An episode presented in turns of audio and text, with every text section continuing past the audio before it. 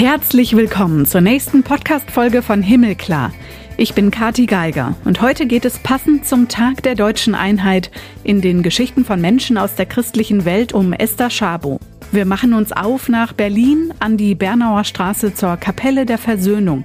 Esther Schabo ist die Beauftragte für Kultur und Öffentlichkeit der evangelischen Kirchengemeinde Versöhnung. Wir leben mit der Erinnerung aus dem Erinnern und es ist natürlich immer auch die Idee gewesen, im Zusammenhang auch mit dem Kapellenbau, hier an der Bernauer Straße eine Gedenkstätte zu errichten. Es ist ein Gottesdienstraum, eine kleine Gemeindekirche die natürlich auch im Hier und Jetzt verhaftet ist. Aber dieser ganz starke Anteil der Erinnerung, das ist die Aufgabe dieser kleinen Kirchengemeinde, das ist die Aufgabe dieses Ortes. Der Tag der deutschen Einheit findet dieses Jahr zum 33. Mal statt. Offiziell gefeiert wird er immer in der Landeshauptstadt des Landes, das gerade den Vorsitz des Bundesrats stellt, heißt Hamburg, am 3. Oktober. In der Kapelle der Versöhnung in Berlin gibt's fast täglich Andachten im Gedenken der Toten an der Berliner Mauer. Egal ob nur der Lektor und die Kapellenhüterin oder eine versammelte Gemeinde von Angehörigen und Touristen da sind, jedes Mal um 12 Uhr läuten dazu die Glocken, außer montags, wo sie geschlossen ist, wie die Gedenkstätte Berliner Mauer. Esther Schabo läutet diese Glocken der alten Kirche, die da mal auf dem Grenzstreifen, dem Todesstreifen stand, oft auch selbst. Und nachher verrät sie uns, warum das so wichtig ist. Auch 34 Jahre nachdem es die innerdeutsche Grenze, die Teilung unseres Landes nicht mehr gibt. Das Erinnern ist ja auch ein zutiefst biblisches Moment oder trägt ja auch unsere christliche Tradition. Das Erinnern an unsere Lieben, die wir verloren haben oder die gestorben sind, das ist ja auch ein ganz starker Teil unserer Tradition, unserer Kultur. Die Kirchenmitglieder der evangelischen Gemeinde im Grenzstreifen von Berlin durften damals nicht mehr zum Gottesdienst in die Kirche gehen. Sie wurde zugemauert und später gesprengt. Der Tag der deutschen Einheit und was er mit uns heute zu tun hat, der Himmelklar-Podcast diese Woche. Mit dem Mauersturz, den Andachten im Gedenken der Toten an der Berliner Mauer, heute mehr Mauern als 1990 und vielen Menschen auf der Flucht und weshalb das Erinnern heute so wichtig ist. Freue mich, dass ihr dabei seid.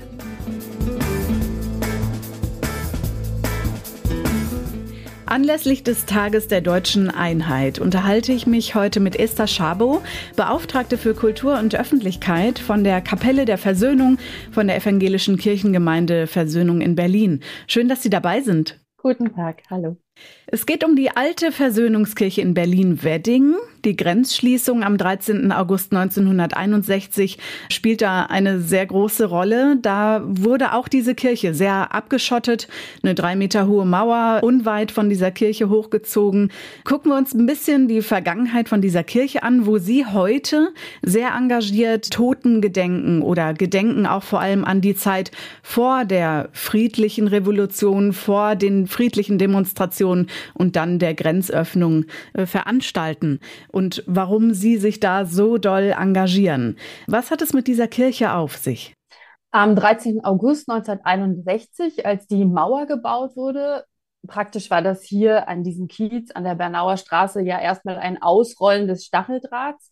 Ähm, da schnitt diese Teilung natürlich in das Herz der Stadt, aber auch in die kleine Versöhnungskirchengemeinde, die damals gar nicht so klein war, aber 90 Prozent des Areals lagen plötzlich auf der anderen Seite, also auf Weddinger, Westberliner Seite, 10 Prozent des Gemeindeareals und da eben auch die Kirche und ein dazugehöriges Gemeindehaus befanden sich auf der russischen Sektorenseite, wo dann eben auch die Grenze verlief und eben auf Ostberliner Seite. Praktisch war es so, dass die Gemeindemitglieder nicht mehr in ihre Kirche gehen durften. Sie konnten sich zu den Gottesdiensten nicht mehr versammeln und auch das Gemeindeleben war plötzlich in Frage gestellt.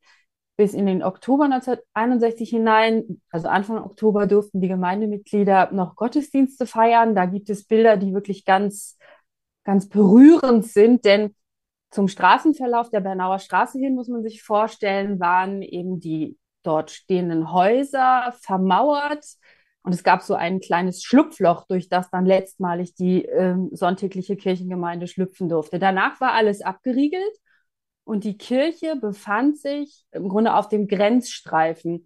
Und dieser Grenzstreifen war am Anfang noch ja, eng bebaut. Dieser große neugotische Kirchenbau, der von der Kaiserin Auguste Victoria gewidmet worden war, damals auch schon als Versöhnungskirche.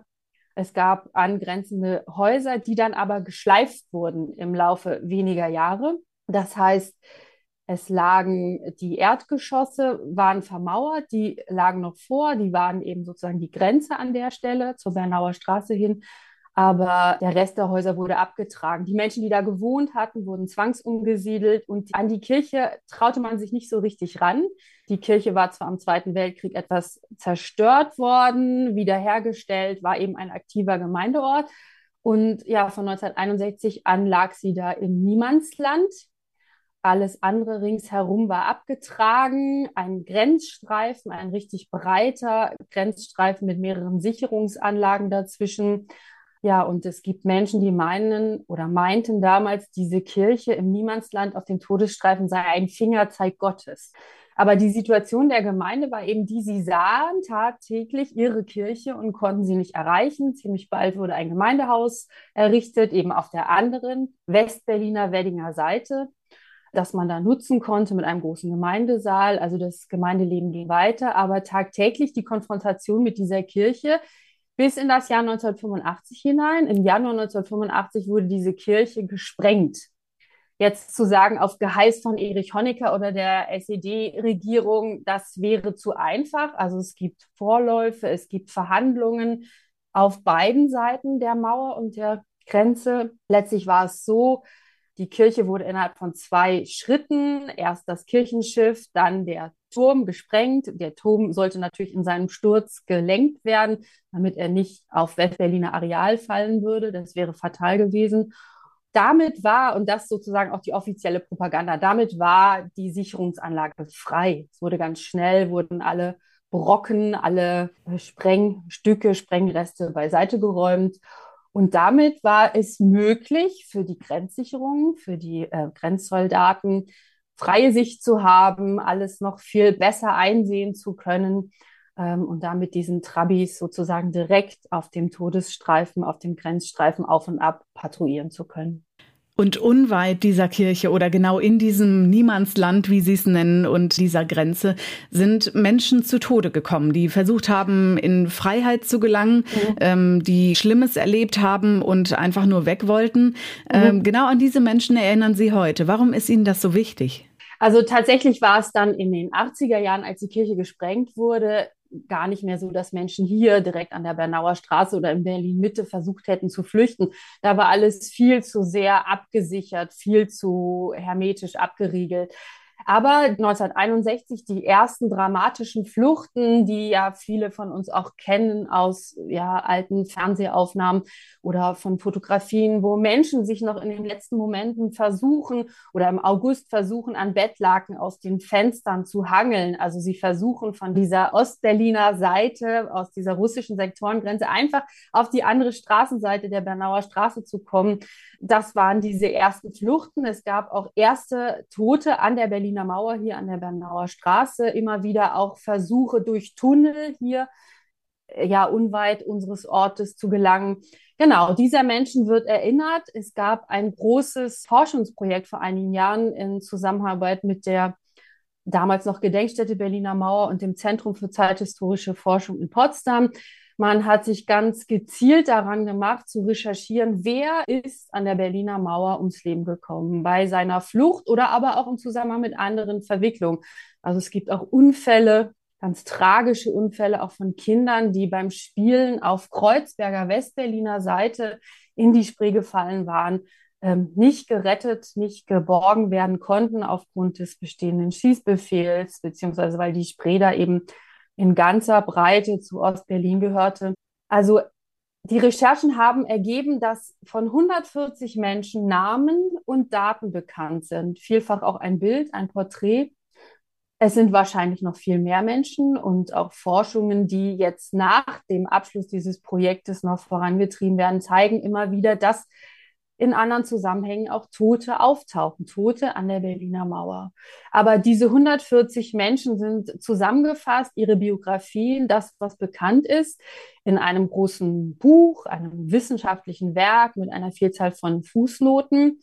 Es gibt aber eben auch ein Buch, das Buch der Toten an der Berliner Mauer, das wirklich zentral in der Kapelle der Versöhnung, diesem Neubau anstelle der alten Versöhnungskirche, wurde eben vor etwas mehr als 20 Jahren ein kleiner Kapellenbau errichtet. Und in diesem Kapellenbau, in dem Altar, bewahren wir oder wird das Buch mit den Toten an der Berliner Mauer mit ihren Biografien auch bewahrt. Und an die genau. erinnern Sie? Also Sie mhm. haben gerade schon gesprochen davon, dass auf diesen Fundamenten der abgerissenen Versöhnungskirche mhm. 2000 dann die Kapelle der Versöhnung gebaut und eingeweiht wurde, am 9. November äh, ganz genau. Mhm. Seitdem wird regelmäßig Gottesdienst gefeiert. Es mhm. ähm, gibt den beschädigten Altar von damals, der hat einen Platz in der Kapelle bekommen und eben das besagte Buch ist ja auch da.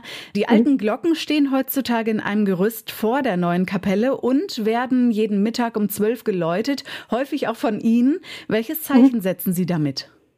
dieser Ort, das habe ich ja so ein bisschen auch versucht zu skizzieren, lebt natürlich sehr stark in der Vergangenheit, in der Erinnerung. Und auch dieser Kapellenbau ist zum Teil ja aus den Bruchstücken dieses gesprengten Vorgängerbaus aus der alten Versöhnungskirche errichtet worden. Mhm.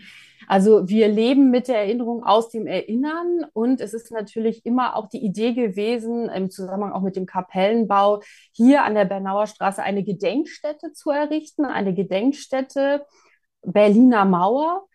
Und ähm, das ist natürlich die Widmung des Ortes. Aber wie Sie eben auch sagten, es ist ein Gottesdienstraum, eine kleine Gemeindekirche die natürlich auch im Hier und Jetzt verhaftet ist, aber dieser ganz starke Anteil der Erinnerung, das ist die Aufgabe dieser kleinen Kirchengemeinde, das ist die Aufgabe dieses Ortes. Und das Erinnern ist ja auch ein zutiefst biblisches Moment oder trägt ja auch unsere christliche Tradition, das Erinnern an unsere Lieben, die wir verloren haben oder die gestorben sind. Das ist ja auch ein ganz starker Teil unserer Tradition, unserer Kultur. Das Erinnern an die Berliner Mauer ist natürlich stadtgeschichtlich sehr interessant oder auch interessant für die deutsche Geschichte.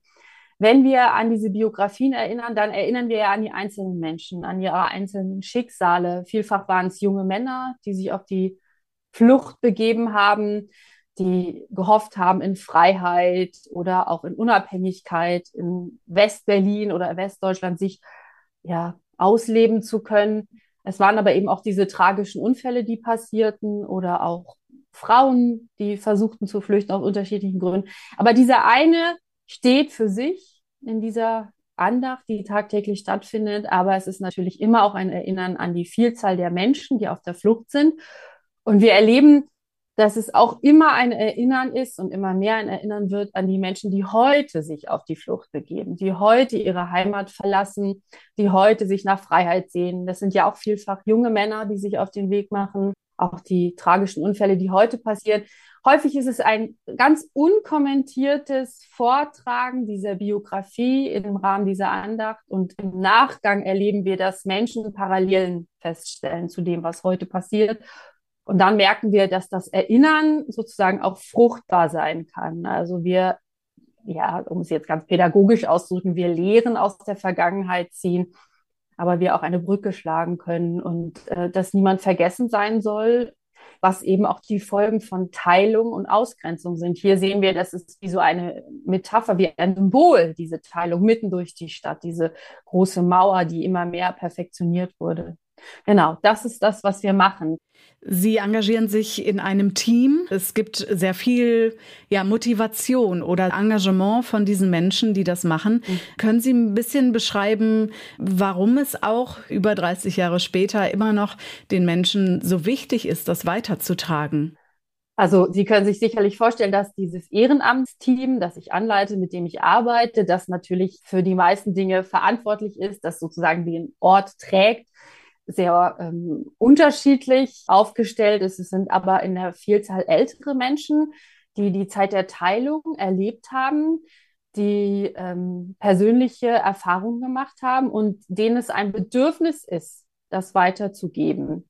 Weiterzugeben, wie sie sich selbst mit ihrer Vergangenheit versöhnen konnten, wie sie verzeihen konnten, ähm, wie sie weiterleben konnten. Das sind Menschen aus der ehemaligen DDR, aber es sind auch Menschen aus der Bundesrepublik, aus der alten Bundesrepublik. Es sind Menschen aus Ost- und Westberlin, die das so als ihre Aufgabe, ihre persönliche Aufgabe empfinden. Und es ist natürlich eine Herausforderung, jetzt dieses einen, dieser einen Lebensgeschichte zu erinnern aber sie nehmen sich da selbst zurück und im Nachgang dieser Andachten oder im Nachgang der Begegnungen teilen sie sich mit. Das sind so die Beweggründe, ganz persönliche.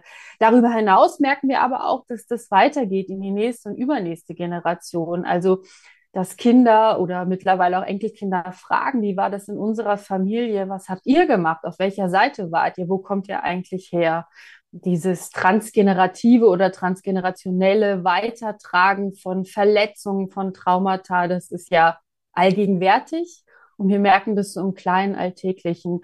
Und wir merken auch, dass es eine andere Auseinandersetzung ist zwischen den Generationen, wenn man so einen Ort wie diese Kapelle der Versöhnung hat. Das scheint ein, es ist ein kirchlicher Raum, aber es ist eben auch vielleicht ein neutraler Raum, der ohne Anklage, ohne Gerichtscharakter funktioniert und wo so ein fruchtbarer Austausch auch möglich ist. Das tun wir auch im Rahmen von Veranstaltungen. Wir widmen uns dieser Dinge. Es gibt viele tolle Ideen für Kapellengespräche, ähm, Begegnungen im Kiez auch, also in den anliegenden kleinen Nachbarschaften.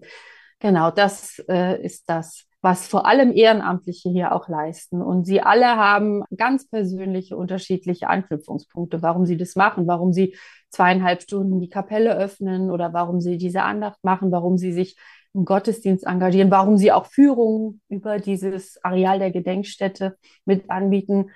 Es ist keine politisch-historische oder historisch-politische Bildungsarbeit, sondern es ist tatsächlich so eine biografische Basis, dass jeder von sich erzählen darf und das weitergibt und ins Gespräch zu kommen, einander zu begegnen, über die Dinge zu sprechen.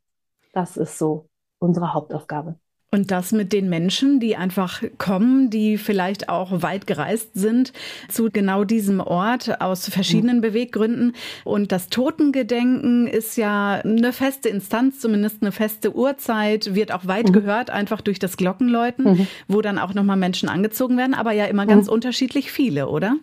Ja, ganz unterschiedlich viele als vor ziemlich genau 25 Jahren diese Gedenkstätte Berliner Mauer, also so in ihren ersten Stücken eröffnet wurde. Die ersten Stücke waren das Denkmal Berliner Mauer, die Kapelle der Versöhnung. Das Ganze ist ja jetzt ausgeweitet auf ein fast zwei Kilometer langes Gedenkstättenareal da hat niemand gedacht, dass es täglich mal mehrere tausend Besucher sein würden. Also die Kapelle wird manchmal von 2000 Menschen am Tag besucht. Das sind natürlich die Leute, die das in ihrem Reiseführer gelesen haben oder denken, Mensch, das gehört einfach zu jedem Berlin-Besuch dazu. Aber es sind auch die, die ganz gezielt kommen und die auch ganz gezielt zu diesen Andachten kommen. Es sind natürlich auch Angehörige der Menschen, derer gedacht wird, Geschwister, häufig auch ähm, Kinder, Enkelkinder. Es sind aber auch Schulklassen, die sich auf eine Biografie ganz gezielt vorbereiten, die dann im Vorfeld gelesen, recherchiert haben, sich sozusagen von diesem einen so etwas induktiv, so diese Frage ähm, erarbeiten, was ist damals eigentlich passiert, was war die Teilung, was war die Berliner Mauer.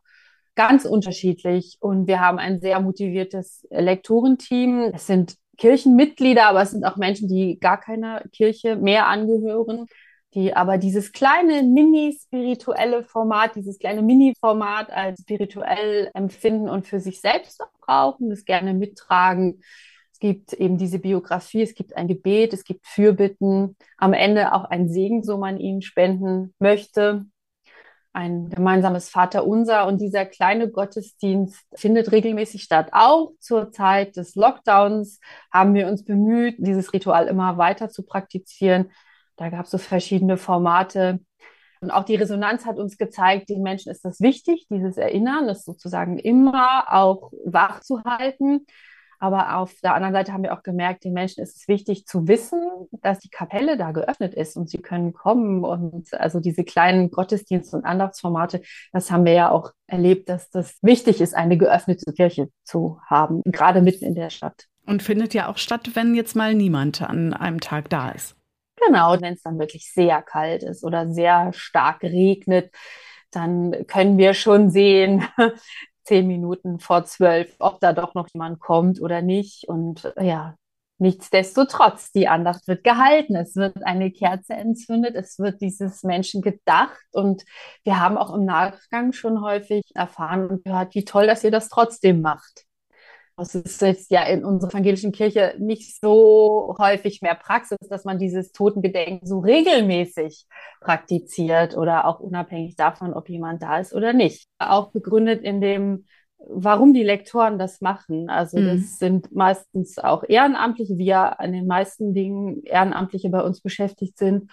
Und die fühlen sich diesem Ort und diesem Format auf besondere Weise verbunden. Hat natürlich mhm. jeder so seine eigene Geschichte, seinen eigenen Hintergrund. Aber es steht und fällt nicht mit einem Publikum, wobei das auch ganz spannend sein kann und da wirklich tolle Dinge auch passieren. Und manchmal erlebe ich es auch selber, wenn ich selber einspringe, wer sich da so in die Kapelle 12 Uhr mittags verirrt, oder wer ganz gezielt kommt, wovon wir ja vielleicht auch gar nicht wissen. Ne? Das sind ganz tolle Begegnungen und ja, manchmal ist die Kapelle voll und manchmal ist es der Lektor mit dem entsprechenden Kirchenhüter, Kapellenhüter, die da zusammen dieses Toten erinnern. Sie persönlich, Sie persönlich hm? beschäftigen sich ja dadurch, dass Sie allein schon die Biografie dieses Menschen dann vortragen, immer sehr intensiv auch mit diesen Menschen. Haben Sie eine gewisse Verbundenheit oder denken Sie vielleicht sogar manchmal an diese gezielten Personen, die, die Sie da dann auch den Mitfeiernden auch vorstellen? Ja, also meine persönliche Geschichte mit diesen Andachten im Gedenken der Toten ist noch länger als meine Arbeit hier als Kultur- und Öffentlichkeitsbeauftragte. Ich habe das mitbekommen, wie zum Beispiel aus diesen wissenschaftlichen Texten dann durch die Arbeit von Schriftstellern, Autoren solche vortragbaren Biografietexte wurden, die eben auch im Rahmen dieser Andacht vorgetragen werden. Also ich kenne schon auch eine Vielzahl dieser 140 Biografien, aber ich muss auch sagen, manchmal, das hat natürlich auch mit der Tagesform zu tun und wenn ich dann einspringe, dann überwältigt mich manchmal schon die Traurigkeit so mancher Biografie oder etwas, was vielleicht gar nicht so spektakulär daherkommt, was, was man vielleicht gar nicht so spektakulär empfindet, das ist manchmal dermaßen traurig und hat natürlich auch damit zu tun, dass die äh, Stiftung Berliner Mauer, die Abteilung für Zeitzeugenarbeit, die Andachten so gruppiert um Jahrestage, Todestage. Also wenn es im November eine Biografie gibt, die im November stattfand, der Tod im November stattfand, dann ist es manchmal so dem Tag geschuldet, dass ich da ganz klare Parallelen auch sehe und dass es mich dann anrührt und das kommt manchmal ganz unerwartet. Also ich muss sagen, ja, dieses, diese Schicksale und es sind ja wirklich Menschen, ganz normale Menschen, die sich auf den Weg gemacht haben. Es sind eben nicht nur diese jungen Männer, das, was man erwartet, die bevor sie eine Familie gründen wollten, sich auf den Weg gemacht haben und ganz neu beginnen wollten, sondern es sind eben auch diese tragischen Kindergeschichten. Es waren mehrere Kinder, die in Kreuzberg in die Spree gefallen sind und ertrunken. Es waren auch Geschichten von Menschen, die Liebeskummer hatten oder Menschen, die auch ähm, keinen Sinn mehr in ihrem Leben sahen. Man kann es heute nur vermuten, aber da gibt es eben auch Menschen, die ganz bewusst in Verzweiflung in die Mauer, in diese Grenzanlagen gelaufen sind. Und das ist immer wieder neu ergreifend. Was mir gerade noch einfällt, manchmal ist es auch so einfach, dass es Menschen anrührt oder was heißt so simpel. Mir begegnete ein Mann im Nachgang einer Andacht und er sagte, Mensch, derjenige, an den wir heute gedacht haben, der ist ja genau an dem Tag geboren, an dem ich geboren wurde. Und das ist natürlich mhm. so hm. ein Statement, eine Bemerkung, die man bestenfalls so stehen lässt. Und ich habe gemerkt, es hat ihn so angerührt und er ging sozusagen mit dieser Verbindung in die Stadt, ging ein Stück weiter dieser Gedenkstätte. Und ich kann mir vorstellen, dass er ähm, sich viele Fragen zu seinem Leben und wahrscheinlich auch dankbare Schlüsse gezogen hat, dass er eben nicht in diesem System lebt. Und was wäre geworden und was wäre, wenn? Also so eine ganz ähm, verbindliche Verbindung schafft man plötzlich durch so etwas Einfaches im Grunde. Sie sind Kunsthistorikerin. Es gibt auch rund um die Versöhnungskapelle ganz viele Veranstaltungen, künstlerisch, auch musikalisch, Kultur. Ihnen ist die Spiritualität dabei wichtig, das haben wir jetzt schon rausgehört. Was genau hat dieser Ort, dieser Erinnerungsort Bernauer Straße mit Ihrem persönlichen christlichen Glauben zu tun? Ja, ich selber bin aufgewachsen, auch in der DDR, meine ersten elf Lebensjahre. Ich komme aus einem Pfarrhaus. Mein Vater war Pfarrer in Mecklenburg. Also ich habe eine DDR erlebt, ja, in der Kirche ein Ort des Rückzugs für Menschen, die unangepasst waren, die nicht unbedingt christlich oder kirchlich sein wollten, sondern die da die Möglichkeit einer gewissen Offenheit gesucht haben, sich versammelt haben, eine alternative Szene auch, das habe ich erlebt, eben als Kind. Aber ich wurde zwölf Jahre alt, die friedliche Revolution, der Mauerfall, das erinnere ich auch diese ersten Hoffnungen und aber auch Zweifel. Der 3. Oktober 1990 ist mir ziemlich gut in Erinnerung. Und ich muss sagen, ich bin natürlich jeden Tag dankbar, wie ich hier über diese Bernauer Straße spazieren darf, dass das wirklich alles Geschichte ist, dass das vorbei ist. Ich erlebe aber auch, also ich persönlich durfte studieren, was mein großer Bruder nicht machen durfte aus politischen Gründen. Ich durfte meinen Weg gehen. Ich habe Kunstgeschichte studiert, also ein Fach, wo ich die Welt sehen wollte, wo ich von anderen Ländern, anderer Kunst äh, das erfahren wollte, diese Möglichkeiten der Reise. Für mich ist aber diese kirchliche Prägung, also ein Ort, wo man miteinander reden kann, das hat mich sehr geprägt. Aber ich genieße es oder bin sehr dankbar, dass es eben auch heute ein Ort sein darf, wo wir offen miteinander reden können. Also wo wir keine Angst vor Denunziation oder vor Betrug oder vor Hinterhältigkeit haben müssen. Denn das gab es ja eben auch, dass ganz gezielt in diese kirchlichen Räume in der DDR Spitzel, die Staatssicherheit, ihre Spitzel eingeschleust hat, um ja eben Menschen zu verfolgen in ihrem politischen Ansinnen. Und das genieße ich eben heute, dass Kirche ein Ort, bestenfalls ein Ort sein kann, der sich einbringt in die heutigen Fragen. Ich habe mich ganz bewusst entschieden, in der Kirche zu arbeiten, Kirche als Institution. Und es ist natürlich eine Herausforderung, hier inmitten der Stadt, inmitten dieser Tausenden von Menschen, wenn das Wetter gut ist und wenn die Jahreszeit entsprechend es Tausenden von Menschen international, sozusagen hier Gesicht der Kirche zu sein. Das bin natürlich nicht nur ich als Hauptamtliche, sondern auch die vielen Ehrenamtlichen. Schlimmstenfalls sind wir diejenigen, die für diese Institution an diesem Ort stehen. Aber ich finde, das ist eine großartige Chance, da zu sein, die Türen zu öffnen. Und diese letzten Fragen, die bewegen uns alle.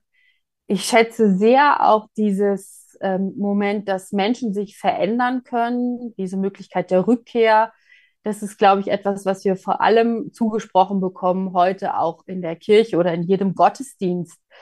Ähm, werden wir da ermutigt oder auch abgeholt, dass wir uns verändern dürfen, dass wir in Gemeinschaft leben dürfen. Das bewegt mich sehr. Natürlich weiß ich auch um die Dramatik. Ich weiß auch hier, unsere kleine Kirchengemeinde wird tatsächlich immer kleiner. Das liegt daran, dass es ein sehr migrantischer Kiez ist in dem nicht unbedingt viele Gemeindemitglieder nachwachsen. Wobei ich auch sehe, es ist ein sehr glaubender Kiez. Also es gibt sehr viele Menschen, die nach diesen letzten Fragen suchen, nach Antworten suchen, die sich von der Kapelle angezogen fühlen und ja, eben dann auch plötzlich zu diesen Andachten oder unseren Gottesdiensten kommen oder wenn die Kapelle offen ist, um eine Kerze anzuzünden. Für wen auch immer, das wissen wir ja häufig gar nicht. Und ich finde, solche Orte braucht es. Und ich sehe auch, dass Kirche das ganz besonders gut leisten kann, mitten in der Stadt. Die Grenzöffnung der innerdeutschen Grenze nach der deutschen Teilung, also auch in Berlin Mitte, da wo die Versöhnungskapelle heute steht, hatte ja auch eine große Bedeutung für Europa. Inwiefern steht das auch heute noch im Jahr 2023 im Mittelpunkt, wenn Sie sich jetzt ansehen, was so in der Gesellschaft los ist oder was in der Welt passiert? Ja, ich muss antworten, ähm, dass mich tatsächlich im März letzten Jahres mit Beginn des Krieges gegen die Ukraine gerade in diesem Zusammenhang starke Gefühle ergriffen haben. Also ich sah das alles oder diese Euphorie natürlich, die war natürlich gewichen von 1990.